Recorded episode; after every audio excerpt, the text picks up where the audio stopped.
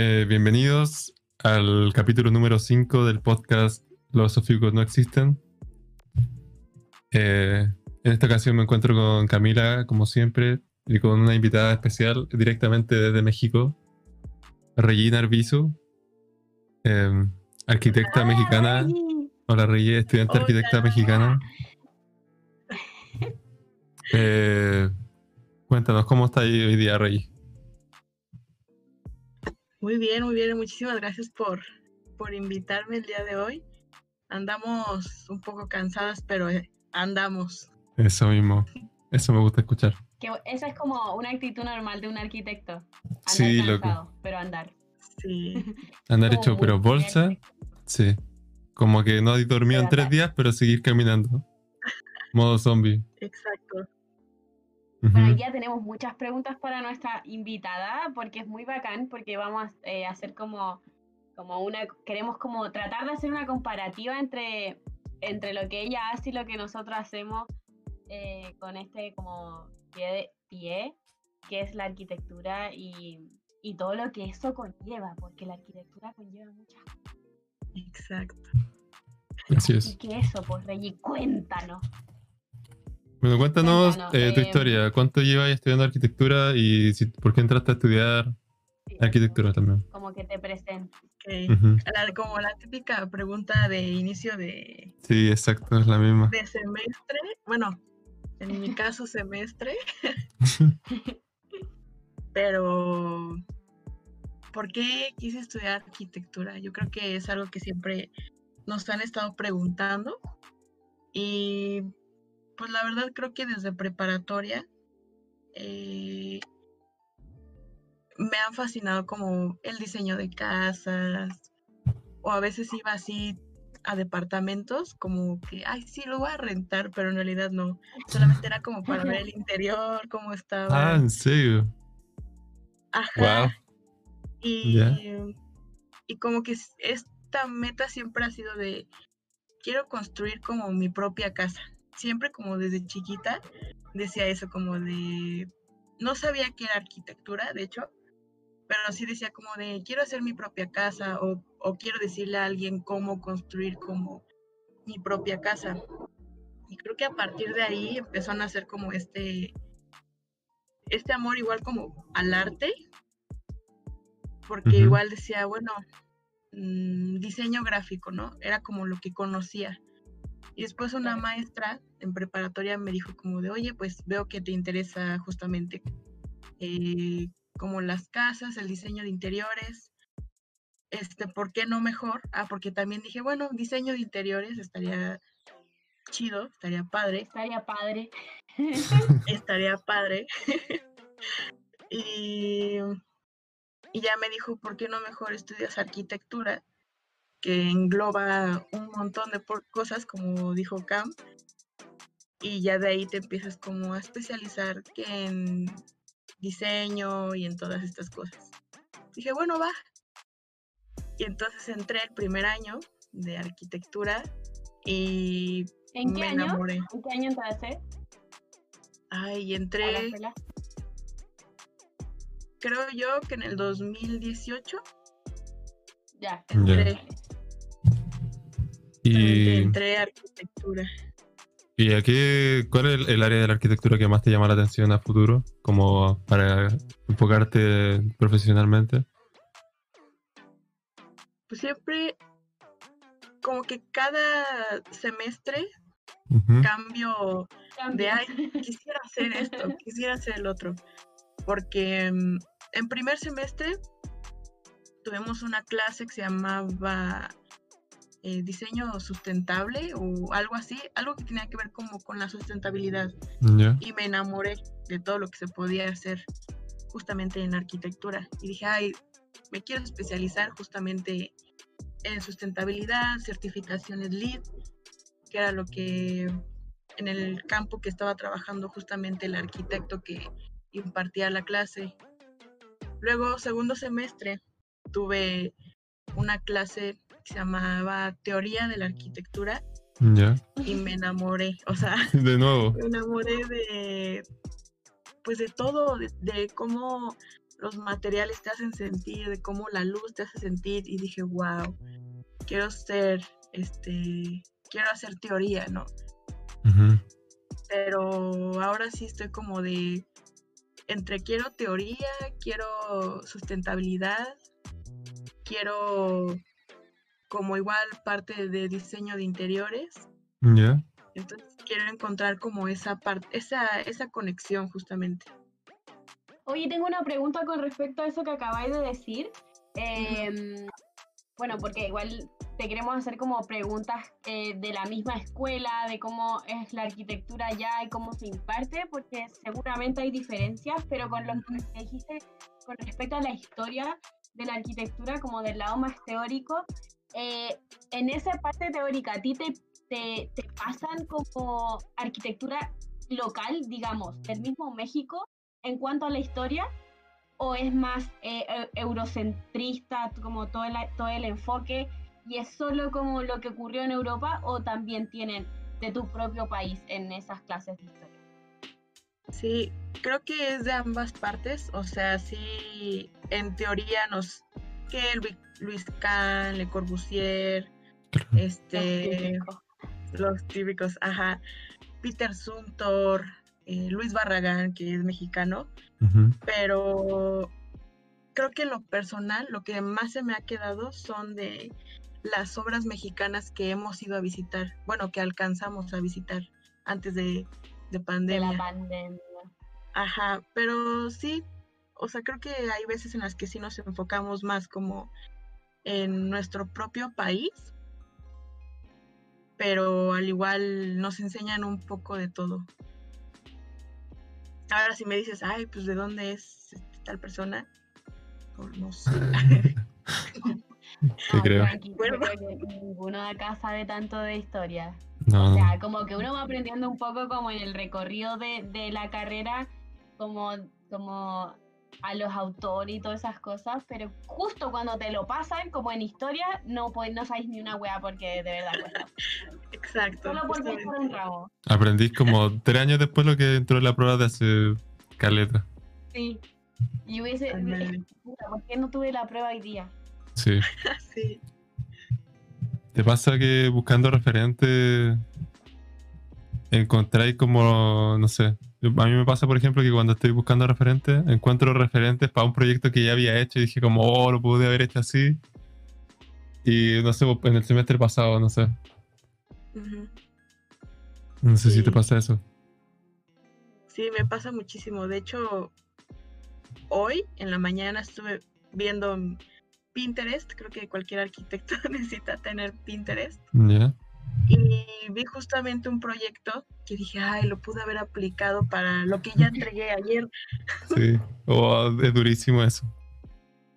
Ajá, hablando de Pinterest, ah, voy a hacer como, como lo, las conexiones con todas las cosas que diga ahí, te voy a hacer alguna pregunta.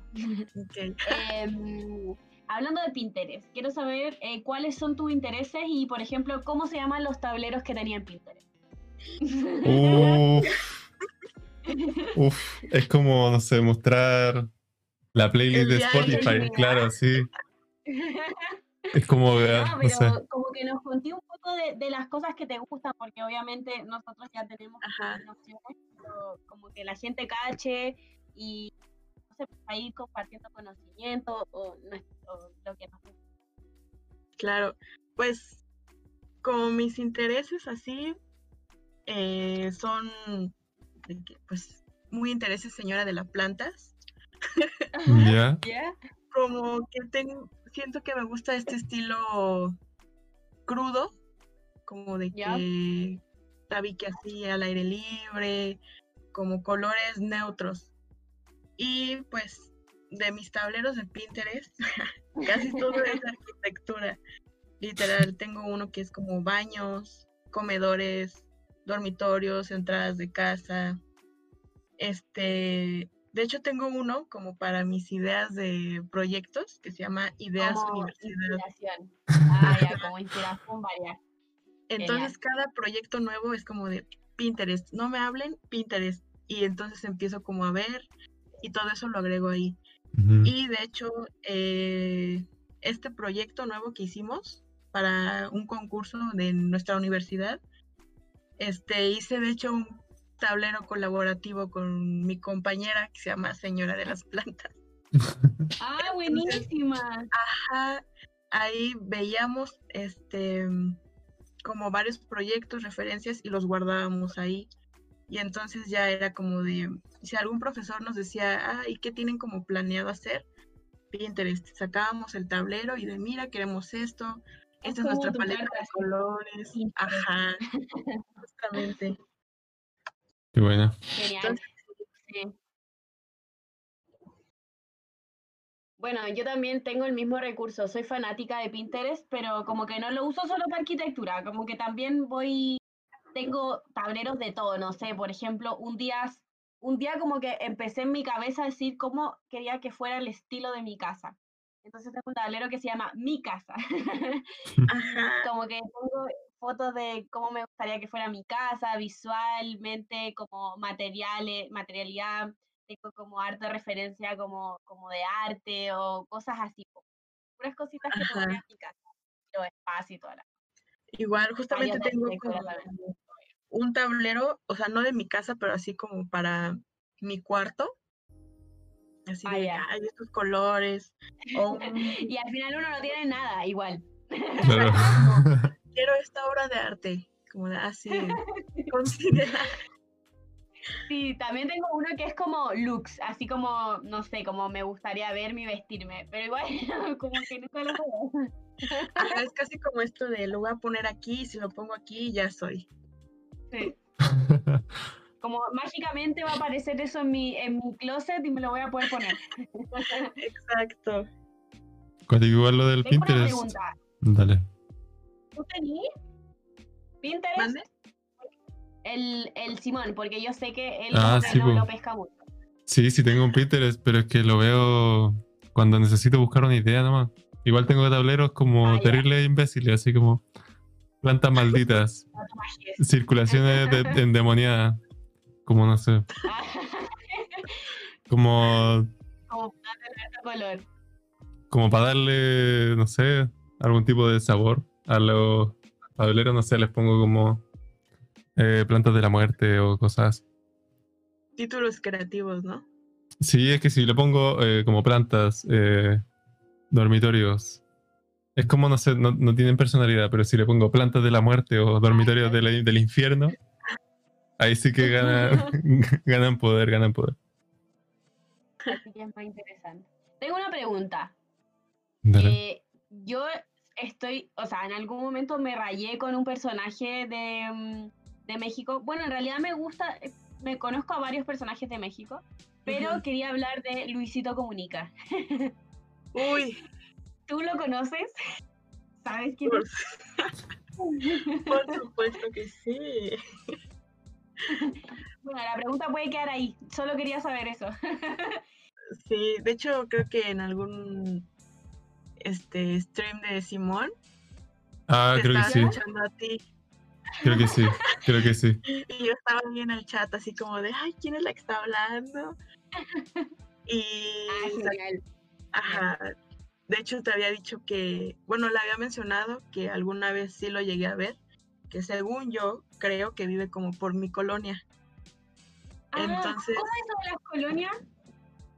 Veamos un poco cómo es, cómo es la, la distribución urbana en, en México. A ver cómo, cómo Claro, pues es que son las ciudades.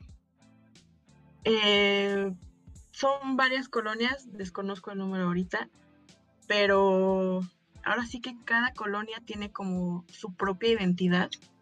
Tenemos Coyoacán, que es más como artesanal.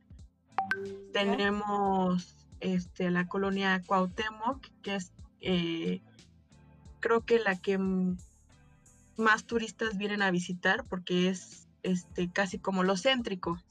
Bueno, céntrico entre comillas porque también tenemos el... Si quieres puedo, ir poniendo como mapa de esto en el stream. ¿Cómo se llaman las colonias? Este... Colonias de Ciudad de México, ¿no? Ajá, a ver qué sale.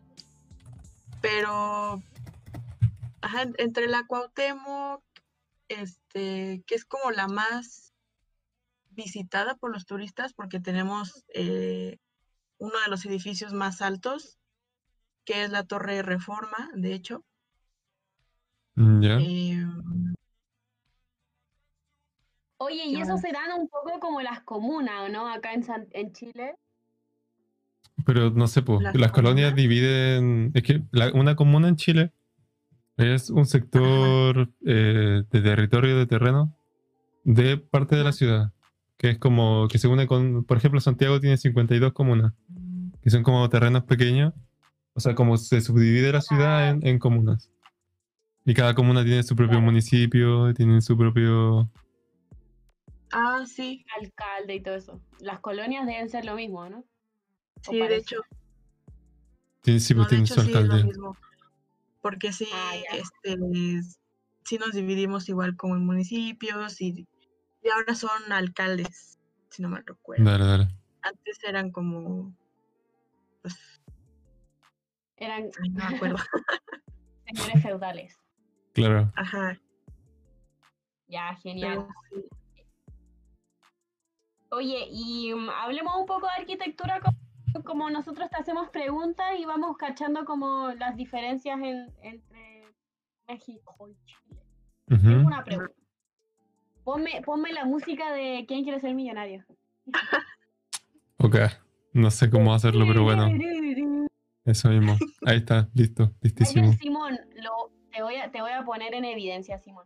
Ya que el Simón no hizo la tarea de hacer preguntas, voy a Ya, tener que sacar mi librito de las preguntas. póngale nomás. Ya, que yo sigo a algunos influencers mexicanos. Allá, y yo dije que iba, iba a tener que ver con arquitectura y nada que ver la pregunta que a hacer. el besito. Ya. Y sabías que Luisito. No, mentira. Eh, muchos de, de los influencers, que ahora que lo pienso, es tener que ver con que son influencers, obvio, tienen plata, pero como que se van a vivir solos muy jóvenes. Ujú. ¿Eso es posible eh, en, como en, a nuestra edad? Porque tienen como nuestra, o sea, mi edad, 24, 21, y ya están viviendo solos. Como, ¿Cuál es tu expectativa con respecto a eso? ¿Tú podrías ir a vivirte sola? ¿Vives sola o, o qué onda?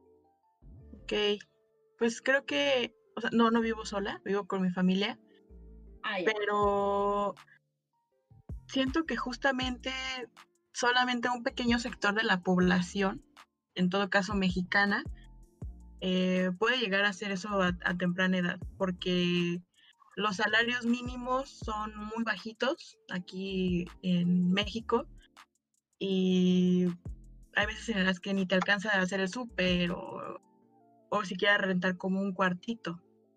Entonces creo que eso sí está eh, distorsionando mucho la perspectiva de, ay, sí, yo a los 24 años ya me puedo vivir sola, porque conozco gente que pues a los 30 años todavía no vive sola o sigue como con la familia.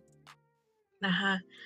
Entonces sí creo que igual por eso ha crecido como la depresión en ese aspecto, igual por lo mismo de las redes sociales, de es que yo veo que esta persona tiene 25 años, no trabaja, porque en realidad no sabe si está trabajando, si, o si es influencer, pues su trabajo es no sé. No que colaboración. desmerecerlo, pero claro, eh, Ajá, debe ser entonces mucho pues, más entretenida la pe- Claro. exacto. Les pagan más por mismo ser como celebridades y están como imponiendo esta, eh, ¿cómo decirlo? Como esta tendencia Como este estilo de vida. de, ajá, como este estilo de vida de a los 25 años, pues si no vives sola, si no vives solo, pues, ¿qué haces de tu vida, no? O sea, ¿qué estás haciendo? Luego, pues normalmente como a los 25, 26, dependiendo de como lo que dura tu carrera, pues ya estás apenas como graduándote y luego consigue trabajo, porque luego los trabajos son de, mm, sí, vienes egresado apenas, pero necesito cinco años de experiencia. Mm, Claro, sí. O Entonces, sea, es más o está menos parecido acá igual. Ajá, Yo, eh, yo pensaba que en verdad eso era una realidad muy, muy, muy mexicana, como que, ah, no sé si muy mexicana, pero como que ustedes tenían esa posibilidad más jóvenes de irse a vivir solo, tenía como esa sensación. Pero claro que tenéis razón, aquí pasa lo mismo, los salarios también, el salario mínimo también es súper bajito, hay gente muy pobre. Y efectivamente uno solo ve las redes sociales, entonces yo me quedé con esa idea. Exacto. Sí, Y, porque eh, yo igual de dale muy pequeña las veía y era como de, por ejemplo, cuando tenía 17 años decía, ay, sí, quiero ser youtuber, que para irme este, a vivir sola cuando tenga 21. Tengo 21 ahorita y pues estoy estudiando y no tengo trabajo porque estoy al 100 como en la universidad. ¿Y ustedes creen que este problema se pueda solucionar a través de la arquitectura? Como por ejemplo el problema de que de que la gente bueno, igual lo estoy llevando como para otro lado, No importa. Pero más como de no el problema de irse a vivir solo ni nada de eso, sino que el problema como de la gente que, que está hasta el Dixon con las cosas que tiene y que la arquitectura podría mejorarle la calidad de vida igual eh, bastante. Entonces no sé. O sea, yo creo que lo de los sueldos es una una una way, ah, se puede decir eso, way, una way. Eh, una, una cuestión eh, gubernamental, como que va más allá, es como es, es una voluntad política. Pero Bueno, lo que sí. nosotros podemos hacer como arquitectos, eh, por lo menos en nuestro territorio, ahí después eh, la Regi puede, tal vez tiene otra impresión, es como mejorar calidad de vida, ¿cachai? Como calidad de vida según espacios urbanos y, y como, como la ciudad en sí, ¿cachai? Ujú. Y obviamente, pero eso también ya tiene que ver con voluntades políticas, lo de, generar em, como que se empieza a conversar de la vivienda digna, ¿cachai? Ah, eso podría, esa es una, una cosa importante. Como saber cómo, cómo se maneja la gente que tiene pocas lucas, poca plata, eh, para adquirir una casa. El Estado se la, se la subsidia, o en verdad hay gente viviendo en, en campamentos, hay gente muy pobre, hay poblaciones, ¿cómo, cómo lo veis? Pues existe igual como un poco de todo. Hay gente que de plano, pues sí, las ves viviendo en la calle, pidiendo limosna. Eh, Limosna es como del chavo del 8. Me encanta. Pero están como estas casas del gobierno que se llaman casas Infonavit, que de hecho igual es como un meme aquí en México, porque son todas iguales, son muy chiquitas, pero en fin y al cabo son como hogares, ¿no? Entonces creo que igual desde la arquitectura ver cómo, cómo podemos modificar esos, esas cuatro paredes y hacerlas como muchísimo más dinámicas, que sí se sientan como libres en ese aspecto ahí. Ajá, confortable. Sí. O sea, es un igual que acá. El, el problema de la vivienda digna. Como que no, sí, es un problema pareciera a nivel latinoamericano. O, bueno, no sé, no, bueno, obviamente en otras partes está mucho más resuelto. Aquí estamos al debe como arquitectos con respecto a esa área. Exacto. Porque casi todo es como una caja de zapatos. Claro. Eh, aquí casi 10 metros por 10 metros y ahí está tu casita. O sea, ahí, no sé, dos dormitorios para un- una familia de cinco personas. Sí está complicado. Entonces, ver cómo se pueden modificar igual esos mismos espacios, como para, por si la familia se agranda o se va achicando. Claro. Todo eso creo que nos toca a nosotros. Claro. Sí, son como muy... mm, Tiene un nombre eso, se me fue la palabra. Qué, qué genial. Em, son muy... ¡Ah! Se me olvidó. Digamos. Bueno, sigamos. Son poco modificables, como, como que está todo tan estandarizado, tan estandarizado como que debería ser de una forma que finalmente no responda a las necesidades reales del- de, de quien habita. Y ese yo creo que es un, un problema gigante de... Y bueno, el mal uso de, la, ma- de, las- de las materialidades, no entender el territorio, we- o sea, ay, perdón, no entender el territorio es un factor demasiado importante en, cuan- en cuando uno construye casas, porque no le vaya a dar lo mismo a una persona que vive en el sur que a una persona que vive en el norte, que acá son climas completamente diferentes, ¿cachai? O una persona que vive en el centro. Como que está todo mal, mal elaborado en esos sistemas habitacionales. Exacto, porque de hecho hasta como en la universidad, que luego sí he escuchado o nos dicen esos comentarios como al momento de que estamos haciendo un proyecto, que es como de, tú piensas que aquí pueden vivir dos, tres familias, por ejemplo. Entonces, ¿cómo le vas a personalizar una casa a una familia que después casi no la va a querer y se la va a vender a otra familia que sus necesidades son completamente diferentes? Y entonces es como que te meten este bichito de, pues todo tiene que ser como siempre, de que tu bañito, tu recámara y sala, cocina. Entonces, por ejemplo, a mí que me gustaría la, la cocina y la sala sin muros, pues qué tal y a la otra familia no le gusta sin muros, quiere tener como privacidad. Entonces es como este bichito de pues casi haz todo igual para que no haya tanta queja, pero luego la queja va más como psicológica, como lo que estamos viendo ahorita en pandemia, de que estamos encerrados, jamás pensamos que, que nos iba a tocar algo así y yo por lo menos vivo aquí en mi cuartito de 3x3, hago todo, comer, bueno, ir al baño no, pero comer, dormir, trabajar, estudiar, todo, todo lo hago aquí. Las nuevas formas de habitar, ese también es un temón. De hecho, en el concurso que estoy se trata de eso. Y es una absurda locura. Pero bueno, no quiero meterme mucho en mi, en mi concurso. Cuenta, ¿de qué se Tú también estás en un concurso, por Rey, ¿de qué se trata? Creo que me habéis dicho, pero cuéntanos. Sí, el concurso se trata más que nada como devolverle a la ciudad lo que los edificios le quitaron. Ya. Entonces, eh, el predio es ya, ya estaba construido. De hecho, era como un centro comercial, se llama Centro Coyoacán.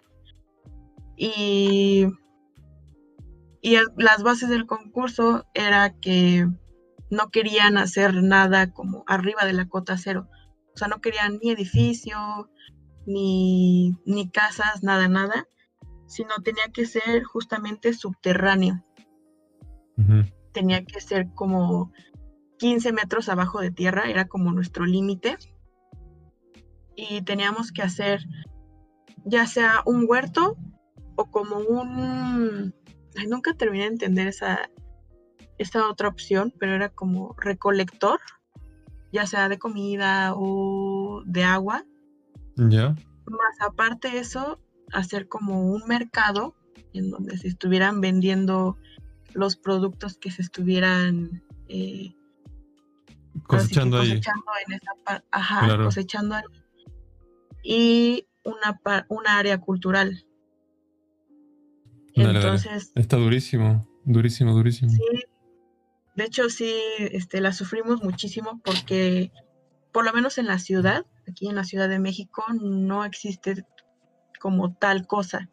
O sea, es completamente nuevo. No existían eh, referencias, tantas referencias como lo hay que de un museo, que de un hospital. Claro. O sea, fue completamente. Algo nuevo. Ajá, completamente nuevo. El trabajo del subsuelo es súper interesante. Eh, me, acuerdo que estuve en un, en un taller de mm, sustentabilidad. Y de lo que más habló, que, o lo que más se planteó como, como una nueva forma de, sustentabilidad o, de vivir de, como, como bajo, esa, bajo ese alero, era la creación de los subsuelos aquí igual se maneja harto porque nosotros tenemos las líneas del metro. No sé si en tu país hay metro, perdón. Sí, sí, sí. y es, es, está bien interconectado, como que es bueno. Eh, sí, o sea, no puedo hablar mucho porque en, realidad no lo uso mucho, justamente porque me causa como inseguridad, igual por todo lo que ha estado pasando aquí en, en, México y pues en todos los países. Cuéntanos, ¿qué ha estado pasando? de los feminicidios y todo esto del acoso. Ah, hey, hey, hey, Entonces, yo por lo menos he marcado el metro como zona de peligro. Zona insegura, heavy. Ajá, zona insegura. Entonces, por lo mismo de que está como subterráneo y como que me causa esta sensación de no puedo salir a correr como a un lugar porque estoy como encapsulada. Wow. Y, y entonces, este, según yo, no me acuerdo, en el 2008 por ahí hicieron el Metrobús, que es, este, ahora sí que en, ¿cómo decirlo? Al, al interperie. Pues, es como si fuera un metro, pero está arriba Pero y... Son- y son buses como micros. Aquí Ajá. Es como, lo que hay en Perú. micros. Sí, es como el mismo sistema. Y tienen vía, vía propia, ¿no? Hasta eso no tienen en sí como vía, como los metros, sino ¿Ya? solamente destinaron un carril para ellos. Eso, eso. Sí, un carril especial. Entonces, eso es bacán porque como que llegan a la, a la hora que deberían llegar a cada estación, ¿cachai? Como no hay nada que los interrumpa, es igual son, son como un metro. Ajá, exacto. Pero eh, normalmente hay personas que se pasan como al carril del metrobús y estorban. No Entonces falta. por eso ya existen como las multas de eso. Han habido igual muchos accidentes por lo mismo. Em, o igual bicicletas que se pasan. Pero ahora el problema que estamos teniendo, creo yo, aquí en México, en la ciudad, con los metrobuses, es que hacen falta más. O sea, hacen falta más metrobuses y que se reduzcan como los automóviles. Ujú. Y eso es, es algo que habían estado haciendo justamente estos últimos años, pero igual nos cayó la cuarentena y, y el automóvil se, se Mm. empezó a usar muchísimo más, ya nadie estaba usando, o sea, sí lo usaban, pero era como riesgo de contagio. Sí. ¿Y, cómo hecho- es, eh, sorry, cómo es vivir la cuarentena allá? Como, que, ¿cuánto tiempo has estado en cuarentena en tu casa? ¿O no ha habido cuarentena? ¿O tú no sales a tu casa porque tienes miedo? No sé. Ay, pues yo creo que es horrible. o sea, y creo que en todas partes igual, por lo menos aquí yo no he salido para nada. Ya. Creo que la única vez que salí fue para las vacunas de mis abuelos, Ujú. Y porque vivo con mis abuelos y mi tía y mi mamá. Entonces, creo que fue la única vez que salí y de esas que dices, ay, güey, como que la ciudad está diferente. Y, mm, pero hicieron la ciudad, el gobierno hizo como un semáforo. Entonces el semáforo verde es como para de, ya acabó la cuarentena. Dale. El semáforo rojo es como de, se van a cerrar locales, nadie tiene que salir, Peligro. tiene que estar en su casa. Ajá. Y de hecho ahorita estamos, según yo, en semáforo naranja, que es como de, está bien, locales se van a abrir con ciertas medidas de precaución, pero no salgas. Aún así, Claro. o sea, intenta quedarte en tu casa. Pero aún así, mm, los mexicanos creo que somos muy tercos y aún así hacen fiestas. De hecho, ahorita hay una fiesta aquí al lado. y es como este coraje de, llevo un año, tres meses, no sé, cuatro, encerrada mientras otra gente ya salió, güey, ya se contagió, le valió. Entonces creo que sí ha sido muy, muy difícil y más por estos, este, eh, empleados, Ujú. estos trabajadores que necesitan a fuerza el dinero para poder seguir comiendo, pagar, este, ahora sí que todo lo de su familia y pues esta gente privilegiada que no se tiene que preocupar sale y está afectando justamente a esos trabajos, a esos locales. Claro, claro. Es una situación similar a la que hay aquí en Chile. Aquí en Chile existe como el sistema de, de fases, no sé. Y fase, mientras más alta la fase, mejor.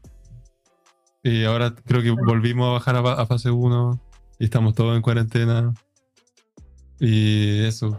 Bueno, por, por lo que he escuchado, como que se parecen mucho México y Chile. Como Sí, que decir las mismas weas y me hace mucho sentido acá el- y lo que está pasando acá con respecto a la cuarentena y al, al coronavirus. Y con respecto como a la arquitectura también, como que no veo ninguna diferencia. Pero tengo otra pregunta. a ver. Ya, eh, que yo, bueno, como uno viendo referente y todo, sale, a mí me han salido, bueno, es que también tengo una tía que em, se fue a trabajar eh, de arquitecta eh, allá en, en México Ujú. y vivió en Tulum y hacía arquitectura ahí. Entonces, esas, esas partes como ribera, o sea, como eh, mar, ¿no? Entonces, Sí, sí, sí. em, me imagino que ahí es como muy, como, como que la vida que hay ahí es diferente a la que hay en las ciudades, ¿no? Ah, Sí, como más completamente. relajada, y como que tiene otra, otra, como otras miradas, son vidas completamente distintas. Y en ese sentido la arquitectura también cambia, porque además me imagino que los climas cambian. Y es como una arquitectura más local. Quería saber como cuál es, es tu relación con esa arquitectura que, que es más local, con materialidades más em, locales también. em, y, y también es muy identitaria porque tiene que el trabajo con el bambú, como con esta eh, arquitectura que es como más sinuosa, más orgánica, como si te gusta, si no, si la cacháis, como, como, Sí, ¿cómo sí, te sí. relacionáis con eso? Creo que, o sea, es una de las de mis arquitecturas favoritas. En sí como arquitectura para humedad, casi. Porque justamente se tiene que analizar el sitio y como ver de, bueno, tiene tanto de humedad, llueve cada tanto, entonces justamente ir trabajando conforme a eso. Eh, creo que me fascina eso de el usar el material de la zona. Eh, creo que ahí y en varias partes igual se pueden usar de que el bambú, de que las hojas de palma, toda esta parte. Pero igual aquí en la ciudad podríamos decir que sí se maneja como el material de la zona, pero lo veo más como de mm, aquí en la ciudad de, bueno, vete a comprar el material de que aquí en la esquina y ya es el material de la zona. O sea, en sí no hay tanto como ya tanto que explotar en una ciudad. Pero si sí nos vamos como a Tulum, creo que es maravilloso todo este trabajo que, que los arquitectos como tu tía, que se vino aquí a... Se vino a hacer arquitectura a Tulum. Sí, sí, eh, se fue a trabajar y estuvo en una compañía que se llama como arquitectura mixta, una cosa así, eh, algo. Ujú. que es, es como un- un- una oficina de arquitectos que se especializan en esa arquitectura. Ah, Ah, y es muy bacán, pues entonces yo lo miraba y me encantaba y decía como, wow, esto mismo se tiene que hacer acá, porque en realidad es lo que se tiene que hacer en cualquier territorio con respecto a la arquitectura, que en verdad es, es cachar bien em, como, como estudiar una zona para poder hacer una buena arquitectura, pues no te vayas a llevar ladrillos a, a ese lugar que, que tiene otra onda, otra mística, tiene que ver con eso, como con la identidad de ese espacio. Es muy bacán, es muy lindo. Yo no he tenido nunca la oportunidad de ir a México, me encantaría.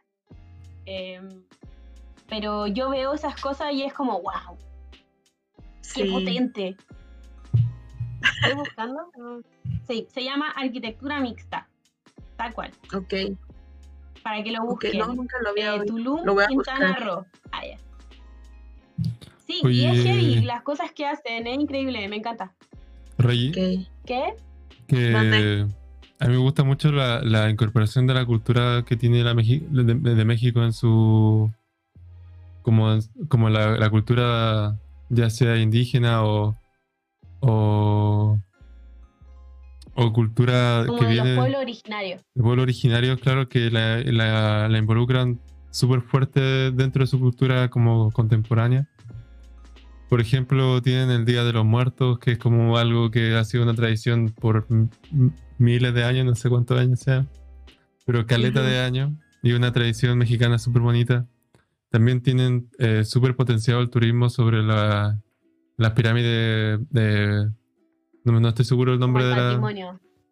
Creo que, so- que era Maya. De claro, como las del sol, la de la luna. sí. Como que esto yo lo encuentro súper genial porque aquí en Chile no se está potenciando tanto nuestro, nuestro pueblo originario. En cambio allá Ujú. los tienen a la vista así como vengan a ver los pueblos originarios, como Sí, lo incorporan súper dentro de su, de su cultura. Yo lo encuentro genial. Sí, Sí, igual. la verdad es que igual como mexicana se me hace algo increíble. Igual como, de hecho, esas arquitecturas influyen en otros países o incluso en México mismo.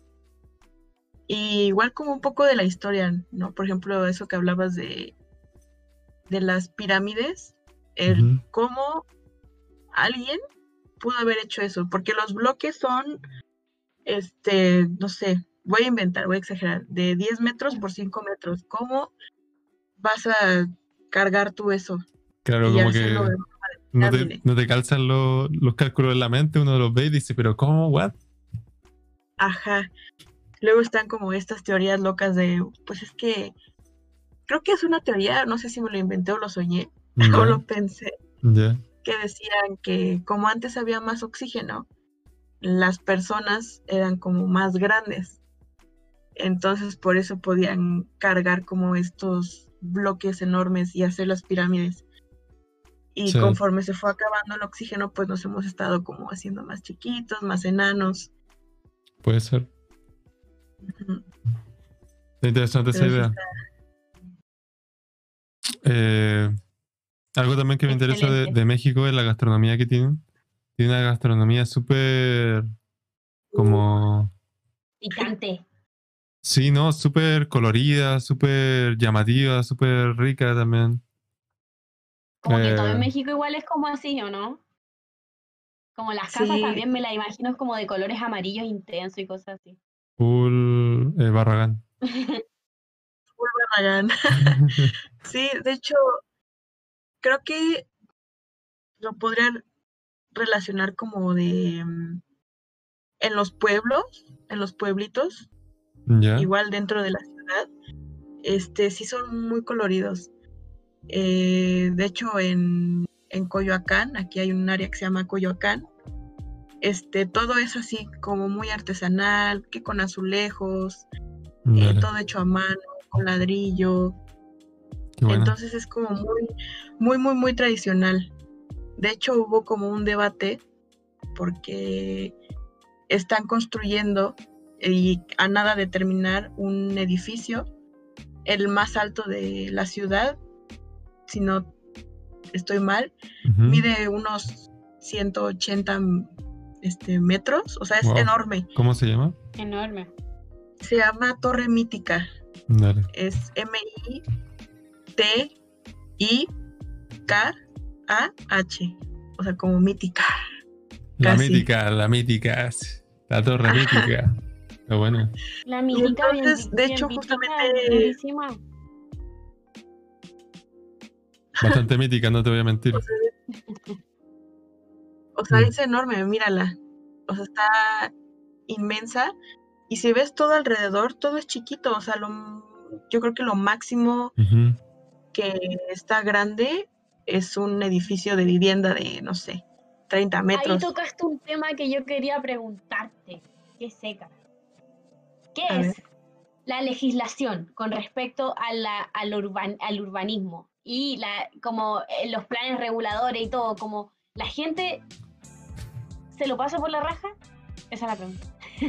o sea, los Ah. arquitectos, las constructoras, ¿se pasan por la raja como la- las reglas urbanas que existen en, en- en tu país o no hay reglas o, o- o son más permisivos o cómo es la cosa? Porque Pues si creo- me está diciendo que construyeron esa weá, es como... Sí. De hecho, sí existen. Eh, no las conozco así al 100. Y si no, si no estoy mal, igual existen como ciertas reglas urbanas en cada sector. Entonces, este, normalmente sí se respetan, pero igual existe la corrupción, desgraciadamente.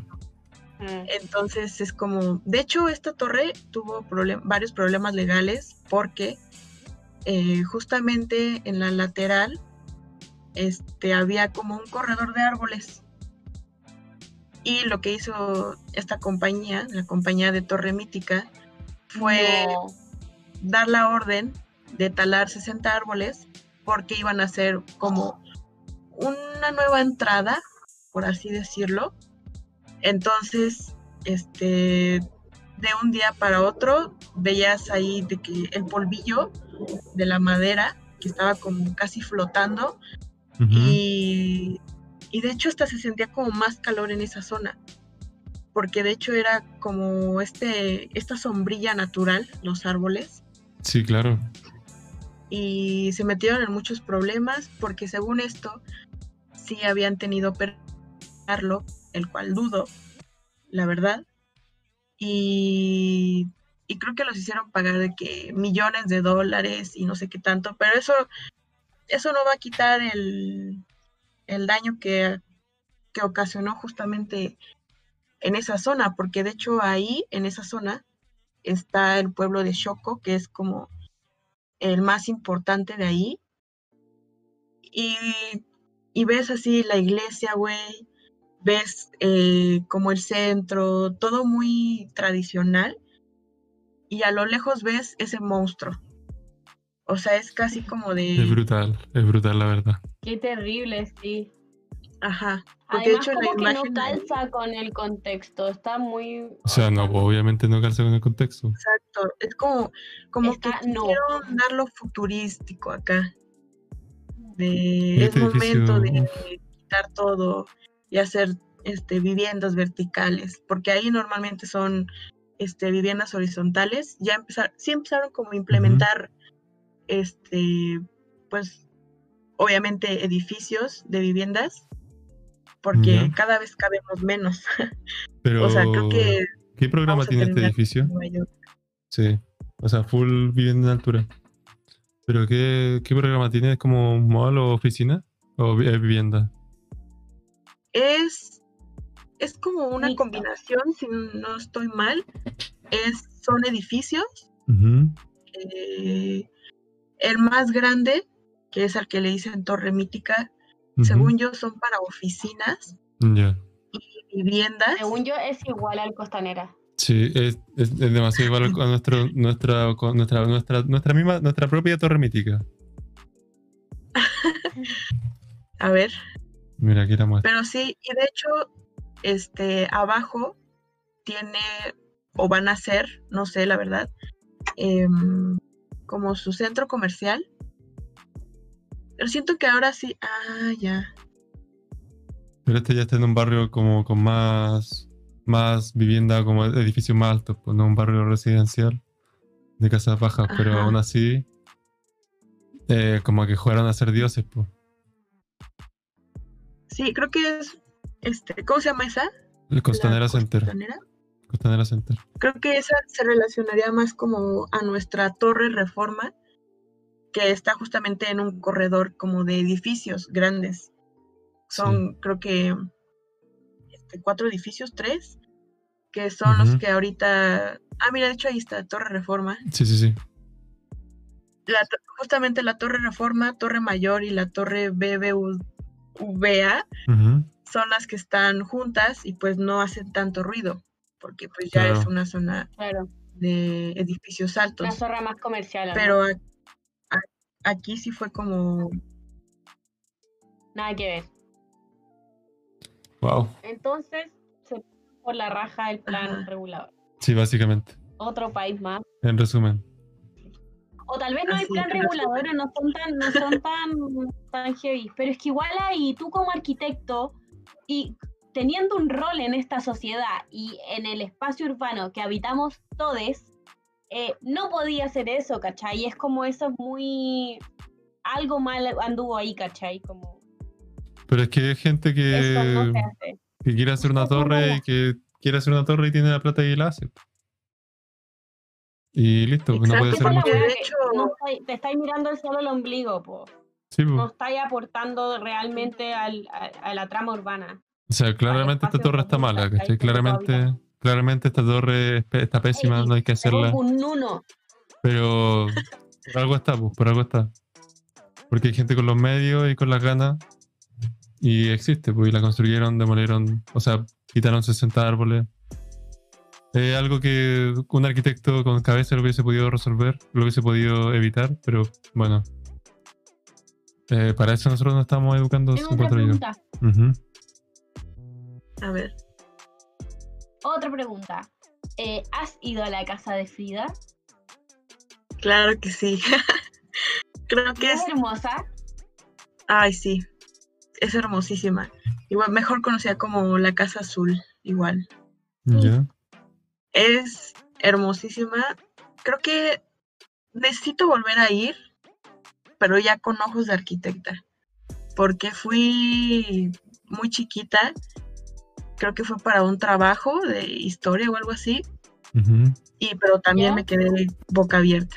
Es muy entrar. Barragán. Yo no la conocía, es muy Barragán. Como colores, colores, colores, colores. Ajá. Es que Frida, tremenda artista. Historia muy trágica, pero es hermosa, o sea, no, no sé, no sabría cómo explicar lo hermosa que es, porque te da igual Oh. como, como esta vibra de que todo está vivo, o sea, de cierta manera todo está vivo ahí adentro. ¿Cómo? No sé. Sí, eso me está dando la sensación ahora que estoy viendo las imágenes.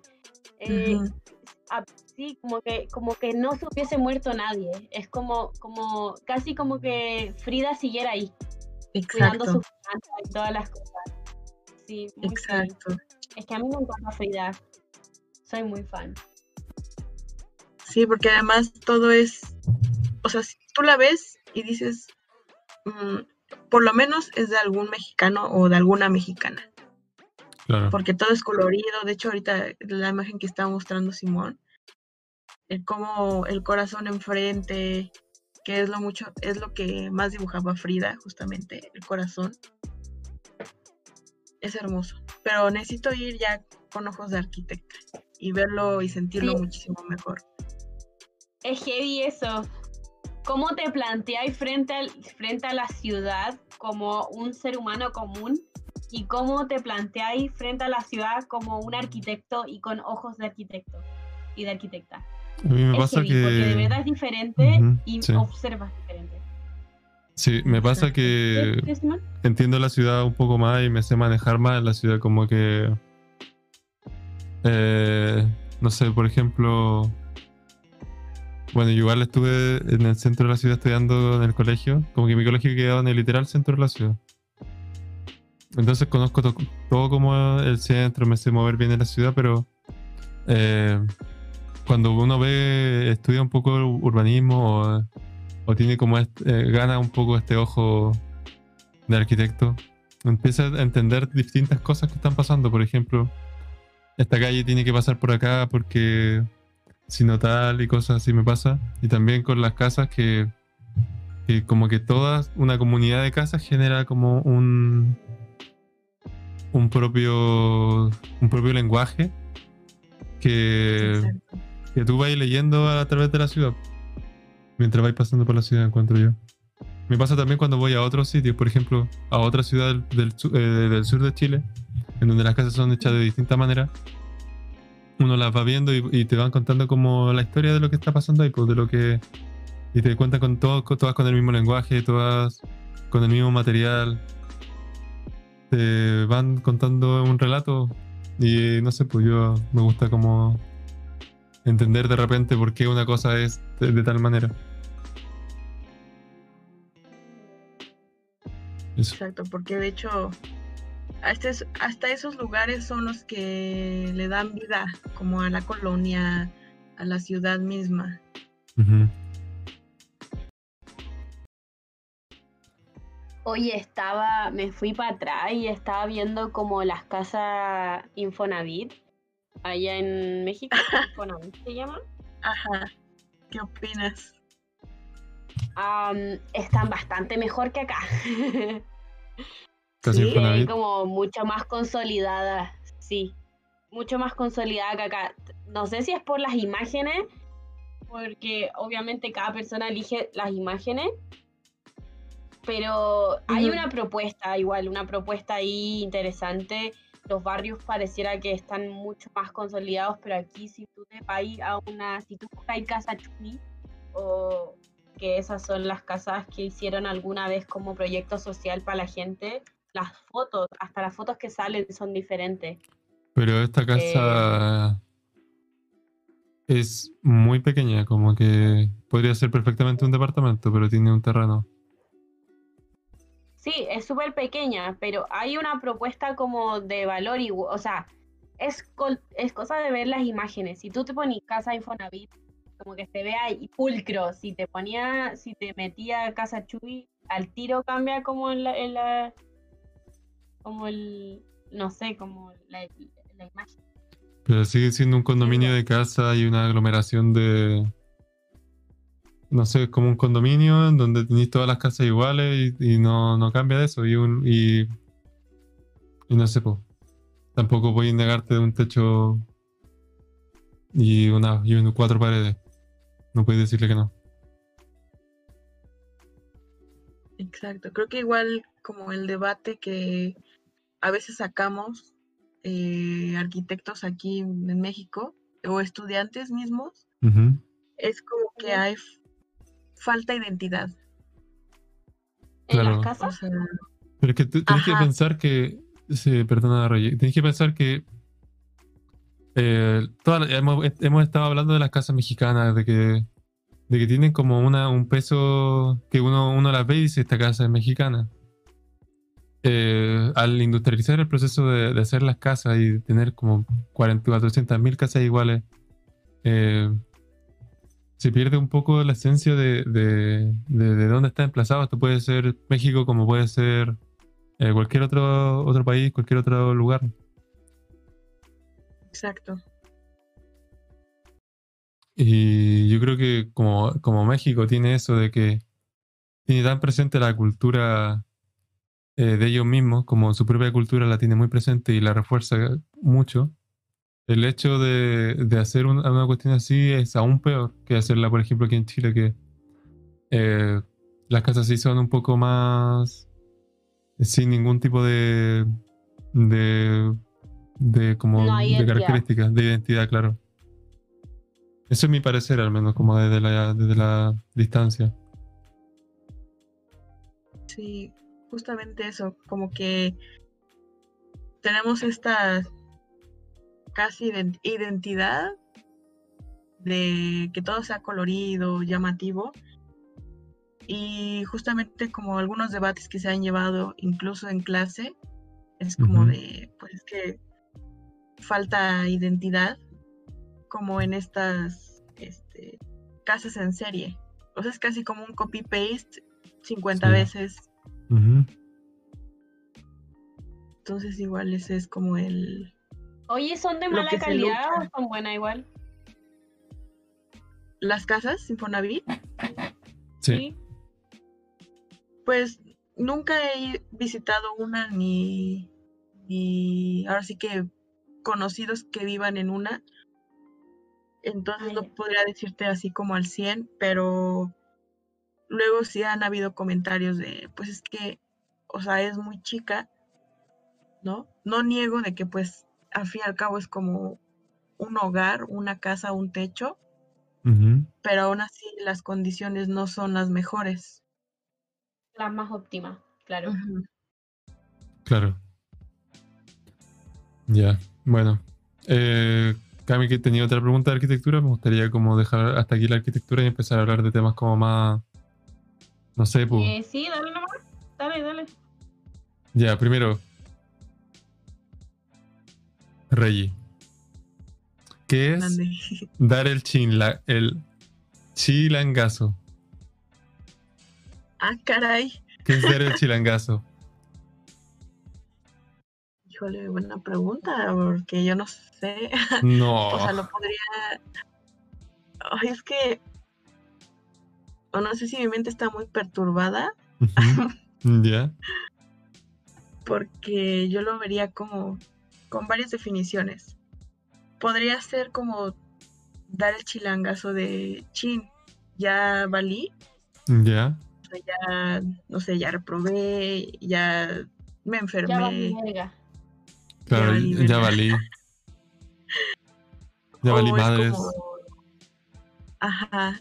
O más como un aspecto de como connotación sexual podría ser. Ya. Pero en sí creo que nunca había oído eso, dar el chilangazo. Bueno. Da igual, da igual. Algo que se inventó el Simón recién. Sí, me lo acabo de inventar. Uní palabra, letra random y me salió eso. Yo tenía una pregunta más, pero no tiene que ver con arquitectura. Dale, dale. A ver. Que si en tu país se enteraron del estallido social aquí en Chile. ¿Del estalloso? Estallido social. De lo que pasó en Chile el 2019 y 2020. ¿No? No. Bueno, por lo menos yo no. A ver, ¿No? cuenta el chisme.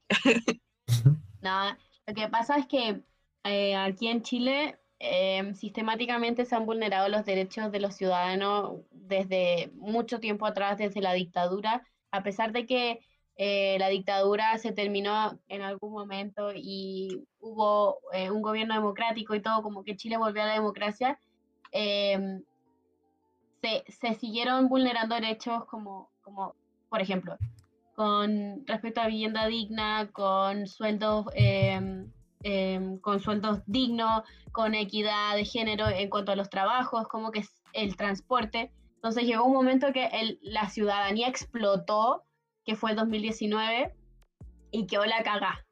Literal quedó la cagá.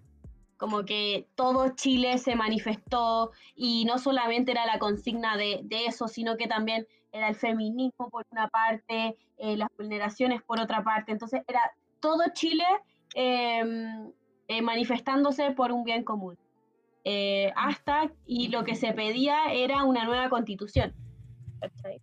Y, y se logró, se logró hacer un plebiscito para ver si la gente quería o no una nueva constitución. Y ahora estamos en un proceso eh, como democrático, todo súper importante, como de, de mucha participación ciudadana, que se ha visto eh, súper como, como impedido por la pandemia, pero eso está pasando en Chile, entonces quería saber si en el México como que se habían enterado de algo o nunca, nunca les llegó ni una información de eso. Creo que o histórico. sea, de lo que llegó en México y seguramente como en varias partes es igual como de las manifestaciones feministas, creo que fue lo que más este hizo ruido justamente. Sí, es que eso fue como a nivel mundial, fue muy heavy también ese tiempo. Ajá, porque si no mal recuerdo, fue en Chile donde hicieron la canción de este, El Sí, violador de eres tú. tesis. Sí, sí, fue genial. Eso Y lo de Mon preparaba los Laferte y todo temitas, eso. sí, sí. Entonces creo que eso es como lo, lo que más este, llegó aquí a México, como esa parte de- del feminismo. Ay, qué genial igual. Es que eso, eso fue muy mundial y fue bacán, porque como es como en algún momento se sintió que muchas mujeres en el mundo estaban también levantadas y revolucionadas, eh, contestatarias y muy, o sea, con, con todo lo que estaba pasando, entonces fue muy bacán. Ujú. Eso era mi pregunta. Dejemos los temas densos y vámonos a, a lo divertido. Sí, el Lucky dice que en República Dominicana se supo del estallido social. Así que igual. Sí, sí, caché. Así que sí. Espérate, Yo creo Rey. que en México igual se enteraron, solo que tal vez. Tal vez no, no Sí, me sí. enteré yo. O sea, lo mejor Sí. es que, lo más probable es que sí, pero por lo menos no llegó a mis, lamentablemente. no Sí, no, tranqui, tranqui, tranqui. Rey, ¿cuál es eh, la palabra o el modismo mexicano favorito tuyo? Híjole, ¿O el, el, el, Híjole. el híjole? híjole, el híjole creo que es mi favorito. El, el güey podría ser como modismo. Sí, definitivamente. Órale, güey. y- Está bien perrón. Ajá. Ah, su Creo que- madre. Ay, es que como que no, no te das cuenta hasta que te lo recalcan. Claro, me imagino. Entonces yo normalmente es como, siempre digo, híjole. siempre. Y Híjole, es como, pero ¿qué significa híjole? ¿Cualquier cosa? híjole, es como, Oh shit. ajá, como de chin. Ah, ya. A mí me gusta que- usen mi nombre como una expresión mexicana. ¿Simón? Simón, Simón, güey. Simón, ¿En güey. serio? Sí. De hecho, Cami, te tengo una, una, una trivia que te- tú tienes que darle algún sentido a una oración que te voy a decir. Una. Que es una oración escrita en mexicano fluido. Y si, si, si logras como cachar de qué se trata, te gradúas de mexicano fluido. Ya, Ya, aquí va. lo dudo, pero vamos.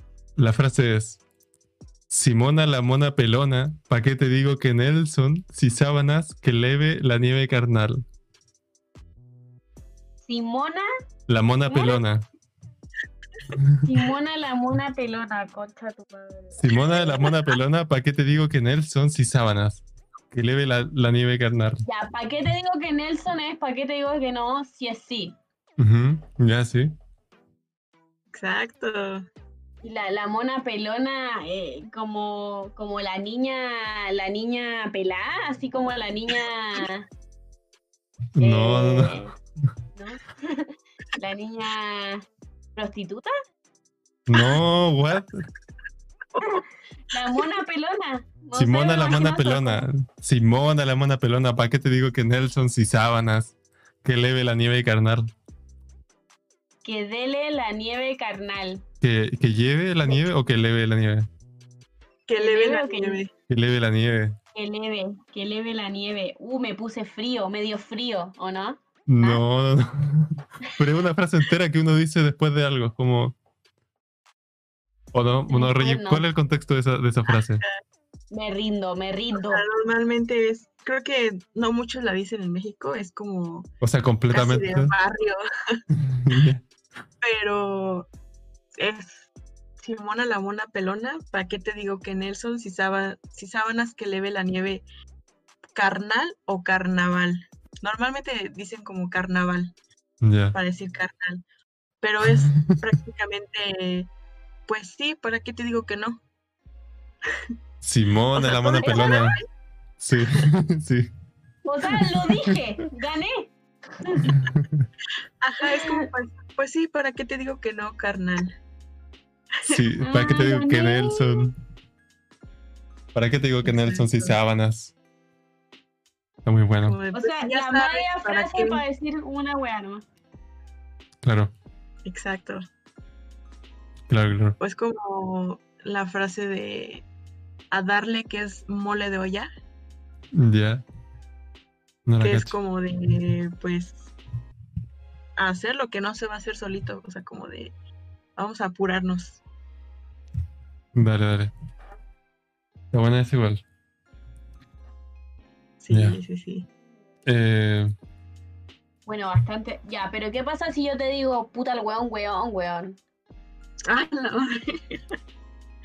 Adivina qué significa, po. Es como de... Ahí sí que quedaste palo yo. ah.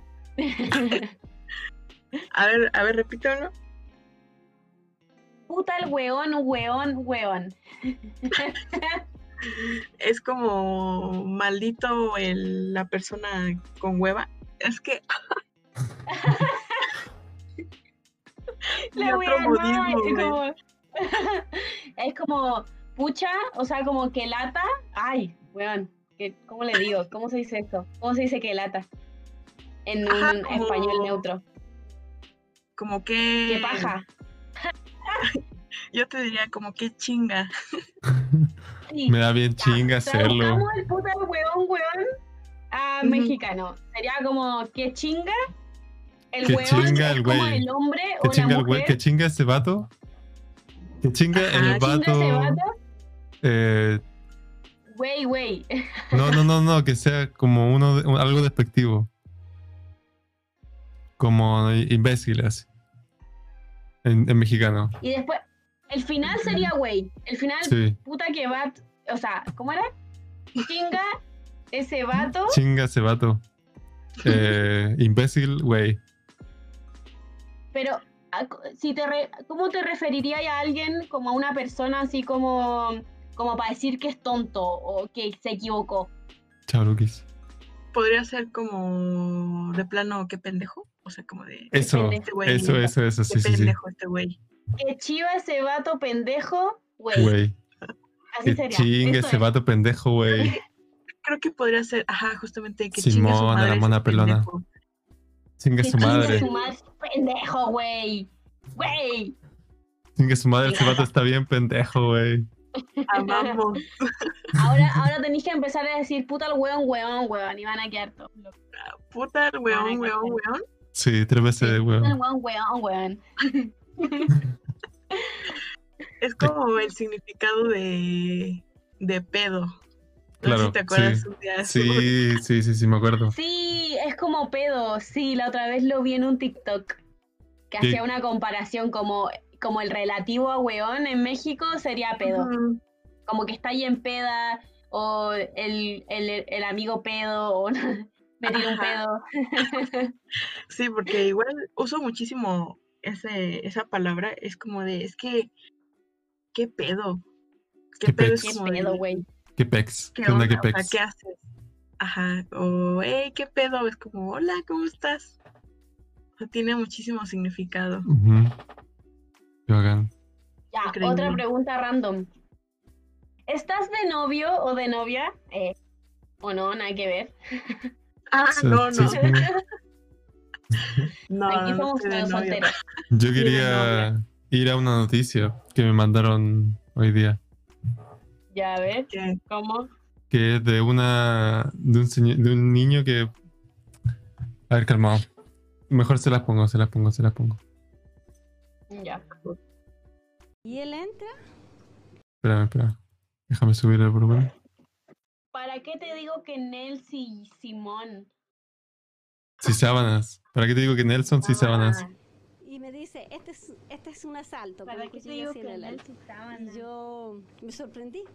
Sabana Me sorprendí nomás porque no me ¿Qué estáis haciendo? ¿Qué estamos Y- haciendo ahora? Uy, me Y perdí. él se fue Estamos viendo una noticia. Y sacó Ah, plata pero y se puso el nervioso. Hombre cuando se dije, arrepintió "Pero y no, sal- ¿por qué y no asaltó a esto?". su víctima. Dije, Sí. "No, Nadie no, me había hablado no, así. ¿qué ¿En estás haciendo?". México? Y empezó a No, esto fue aquí en Chile. Que entra un niño, o sea, un, un- un loco a, a robar a un local. Y le dice, esto es un asalto, y va con un cuchillo y después saca la plata y después se arrepiente y dice, no, mejor no, y se va. Esa es como la noticia. la noticia de hoy. De hoy. Ah, No, no, no. Nosotros tenemos una sección que se llama Noticias Sí. y vemos noticias. Pero hoy día yo esa tarea no la hice porque pensé que no lo íbamos a hacer. Porque igual, eh, ¿cómo vamos a... a, mm, a, mm, Ya, pero es que son noticias de repente igual súper ridículas, como un perro con un cuello muy largo o cosas así. Ah, sí. Es que acá como que las noticias son muy chacra, entonces como que tienen ese... Sí, pues uno se ríe de las Eh, noticias. Y esa es como de la clase de noticias. Un perro gana premio por tener el cuello más largo. y Sí, como claro. importante eso. Es como por alguna razón muy importante y lo ponen en la noticia y genial. No, aquí en México creo que es pura nota roja. O sea, de hoy asaltaron a tal persona Ah, claro. en el metro. Hoy mataron a tal persona. O tal banda. guatón Byron.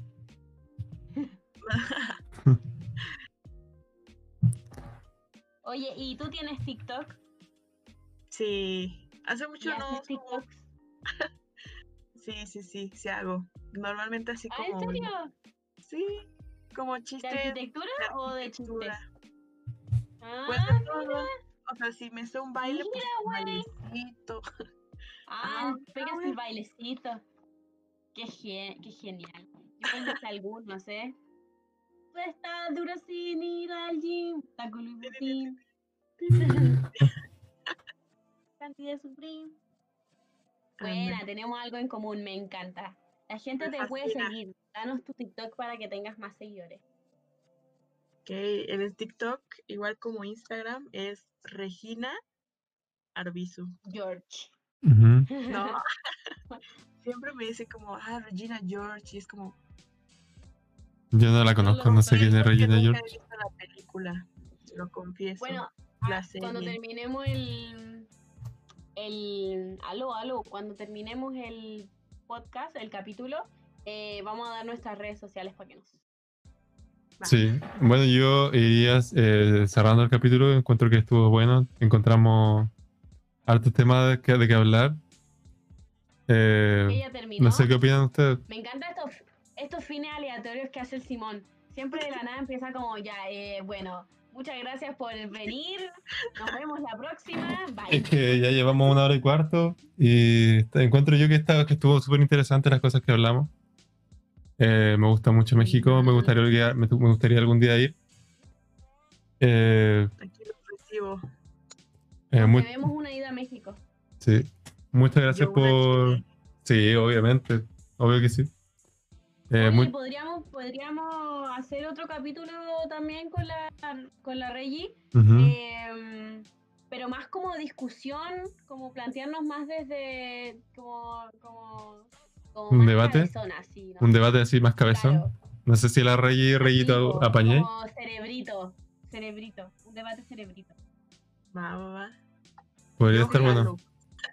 El Muy otro buena. modismo que me gusta usar, jalo. Yo Jálese jalo, para acá, jálese para adentro.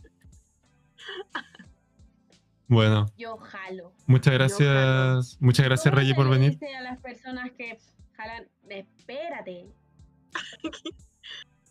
De los pericazos. Sí. Ah, pericazo. Yo pericazo. No, yo me pegué un pericazo. Me pegué- Eso, me pegué un pericazo. Yo me, yo me jalé un pericazo. ¿O no? No, eso creo que se usaría como para otra cosa. Ah, Ah, vamos, vamos a tener que tener una clase como. pero jalarse un pericazo es como traer un pericazo. Como llevar, andarlo llevando, el pericazo. Jalar un pericazo. No, es que normalmente a- al polvito de dona, Ya, sí, sí, sí. Este, le decimos así como perico. Ya, ya. y es como de Ah. un pericazo. Ah, entonces me pegué un pericazo. Pero quiero decir que estoy actuando, esto no es verdad. ¿ah? No nos van a No por todo lo que ven en redes sociales es real, chicos. Claro. Bueno, eh, con esto acaba el capítulo. Hablamos harto de arquitectura, ojalá les, les guste porque me da sueño hablar de arquitectura. Igual estoy aquí hablando de arquitectura. Sí. Ah, Vemos todo el día arquitectura y hacemos un podcast para hablar de arquitectura también. sí. Somos así de fanáticos. algún día te vamos a invitar con la Domi, que es muy entretenida, eh, para que tengamos una conversación como más distendida y como más relajada. Eh, hablar otros temas que no sean arquitectura, porque si no después van a decir que los arquitectos somos monotemáticos, y eso no es real. Bueno, Así que eso, pues, te invitamos en otro programa. Ojalá tenerte de vuelta porque fue un gustazo. Y eso. muchas gracias. Rey, muchas gracias por, por venir. A ustedes por invitarme. La verdad que me fascinó mucho. Qué bueno. Estuvo Qué entretenido. bueno. me gustó. Nos alegramos. Bueno, Sí. Eh, Bueno, da tus redes sociales de nuevo para que te sigan en Instagram, en TikTok, en mail, en datos, el número de teléfono, todo lo que hay. Tinder, todo. Pues casi en todas mis redes sociales estoy como Regina Arbizu. ujú. Este, Arbizu. Teletrea Arbizu. Para que la gente Es- cache. Eh. con todas las Z y S haciendo. Ah, sí. A, R, V y Z. R-V-I-Z-U. Ujú. R-U-V-I-Z-U, chicos, para que la sigan. Así Para es. que la sigan en redes sociales. El mío es Eh, Elun con dos, con dos U, con dos U, Elun, con dos U. Para que sigan. para que nos muchas gracias a seguir. todos. De, por favor, eh, suscríbanse al canal, Mm, denle Y like. la tuya, po, tu, Eh, tus redes sociales. Eh, ¿Querés que te sigan? No, que, que gracias por escuchar. Esto va a estar en Spotify. Esto va a estar en Spotify, en YouTube. Eh, muchas gracias a todos por escuchar. Muchas gracias, Regina, por estar acá, por venir. Eh, con tan corto aviso que te avisé, como con un día, dos días de aviso. Aunque te, había, te lo había mencionado antes, como la posibilidad de venir, pero bueno. Ajá. Bueno, un gustazo No. traerte. Ojalá, te- sí, ojalá traer, tenerte en, una segunda edición de, o sea, de este capítulo. No sé, como quizá con más gente, quizá ya con un debate más armado. Eh, muchas gracias a todos y nos vemos en el siguiente capítulo. Adiós. Nos vemos.